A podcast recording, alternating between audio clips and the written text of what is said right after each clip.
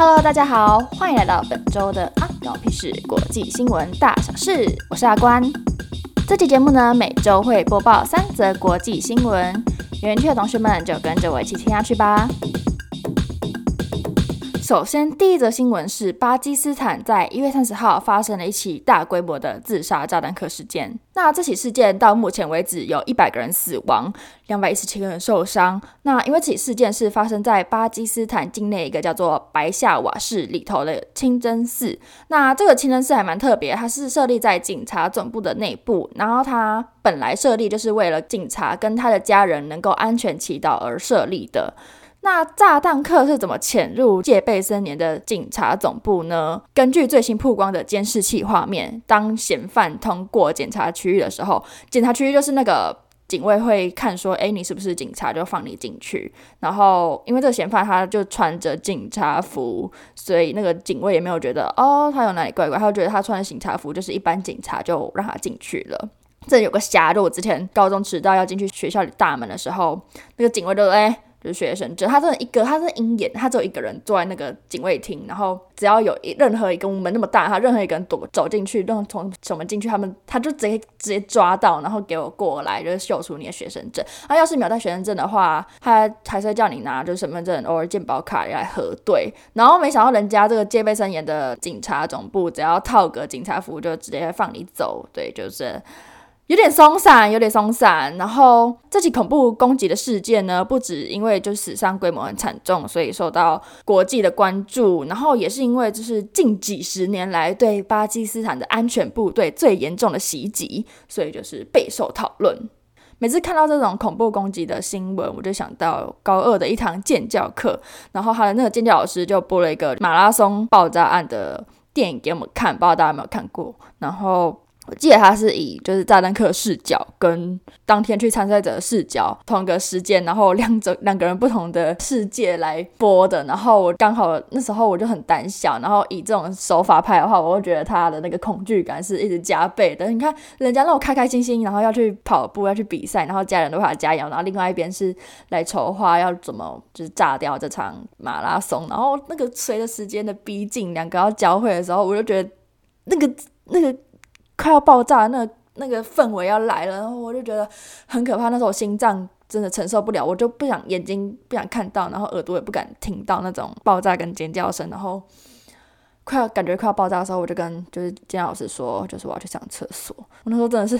一个感觉嘴唇都在颤抖的姿态，跟老师讲说：“老师，我要去上厕所。”这样子，然后然后我在厕所就来回踱步了大概快十十几分钟。然后那时候我就很担心，想说就是我这时候回去，如果是看到。爆炸那一幕，我就很亏这样子，因为我真的觉得他拍的蛮好，只是我不敢去接受那个那种冲击。然后还好那时候我回去，就是他已经播完了。对，你看，就是经有这种影像都不敢看，我都不敢去，不敢去承受那种恐惧了，更何况是当下的就是遇难者。然后我就觉得很可怕。对，希望这起事件的罹难者都能够安息，然后也希望世界和平，这种事情少一点发生。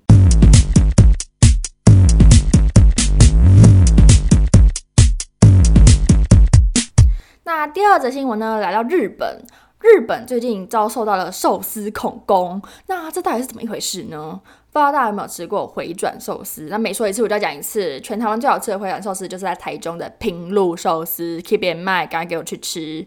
那大家去吃回转寿司的时候，基本上桌面上就会有酱油瓶、筷子跟茶杯，然后通常桌子旁边会有两条输送带，一条是它就还会一直在转的，就看到你想要的就直接拿下来吃，然后另外一条呢，通常是有平板点餐，然后比如说你点了鲑鱼寿司好了，它就会直接直送到你的桌上。那最近在日本，一群小屁孩寿司恐攻队们，就是在各大的连锁寿司店进行了恐攻。那他们怎么对寿司进行恐攻呢？有的就是把酱油瓶直接插到鼻孔里面，就。巨恶，刚刚那个画面我真是无法。然后还有人把公用茶杯全部舔过一轮放回去，然后又或者是把输送带上面的寿司舔过口水之后拿去继续转，就是非常可怕。然后这些可怕行径呢，他们甚至自己把它录下来，PO 到抖音上面引以为荣，真是非常的恶心，非常的。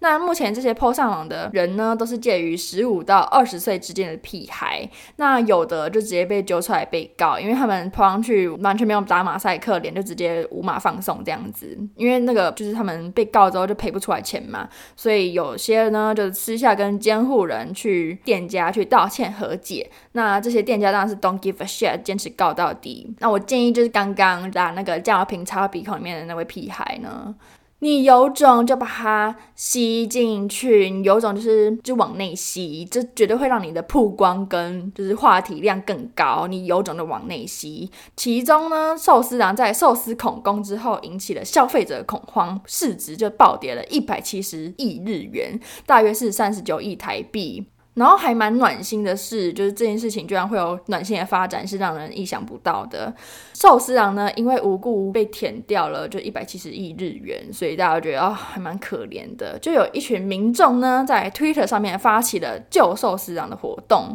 那我本来以为这样活动就是给予精神上的支持，没想到寿司郎市值开始回回温了，就开始回升了，就还哦，还蛮感动的。然后那个寿司郎社长也在 Twitter 上面发表说，我们就是。泪流满面，点滴真的在涌泉相报。对这种顾客跟店家之间的双向奔赴，我们这样觉得啊，还蛮暖心的，就甘心没。那喜欢这些屁孩，你有种呢，就直接把那个酱油瓶直接吸进去；有种呢，就一生就不要给我踏进来这个回转寿司店，有个恶心。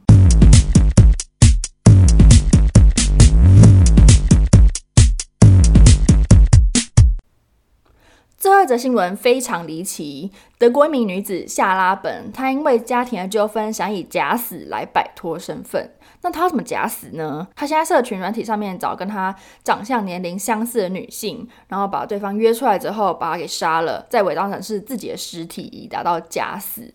然后他前几次都没有约成功，直到他跟一名叫做卡蒂加的女子取得联系。然后他知道卡蒂加呢是一名美妆部落客，所以就说：“哎，我要送你一些化妆品，你要不要就出来我面交这样子？”然后就成功的把卡蒂加给约出来了。犯案当天呢，这名凶手夏拉本跟他的同伴开车来接他，然后把他载到森林之后就把他给杀了。然后他们把尸体丢弃在自己的父母家附近。然后夏拉本的父母，也就是凶手的父母，发现尸体之后，哎，以为是自己的女儿。那新闻呢，一开始也是以受害者是夏拉本进行报道，没想到几天过后，尸检的报告出来，发现被害者不是夏拉本，而是另外一名叫做卡蒂加的女性，而杀了她的就是原本以为是被杀的夏拉本，非常的惊悚。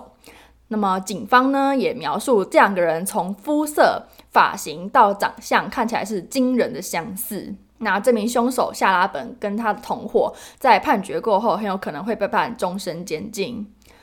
我看到这个新闻，我就觉得这个夏拉本真的是手段非常极端，就需要让家里人让认为你死了，你就远走高飞，去消失个几年，家里人也会当做是你死了，不需要另外找个替死鬼，然后替你死，真的是很很很可怕的一个手法。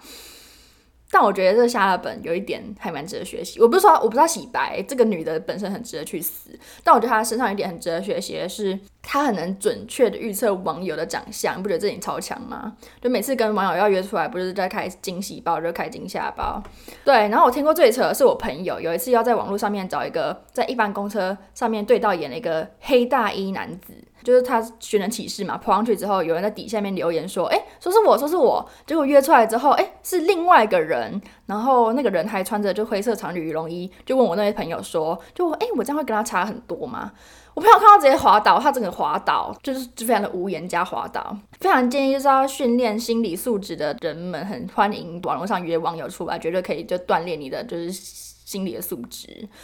但是要约呢，请约就是明亮的公共场所。然后夏拉卡这个例子呢，一开始就直接开车载他出来。那你看这个这个环境呢，就是被他限制跟主导，就情况其实是非常的危险。对，虽然说现在网络呢是很方便的交友一个媒介，但因为这样也要更加小心。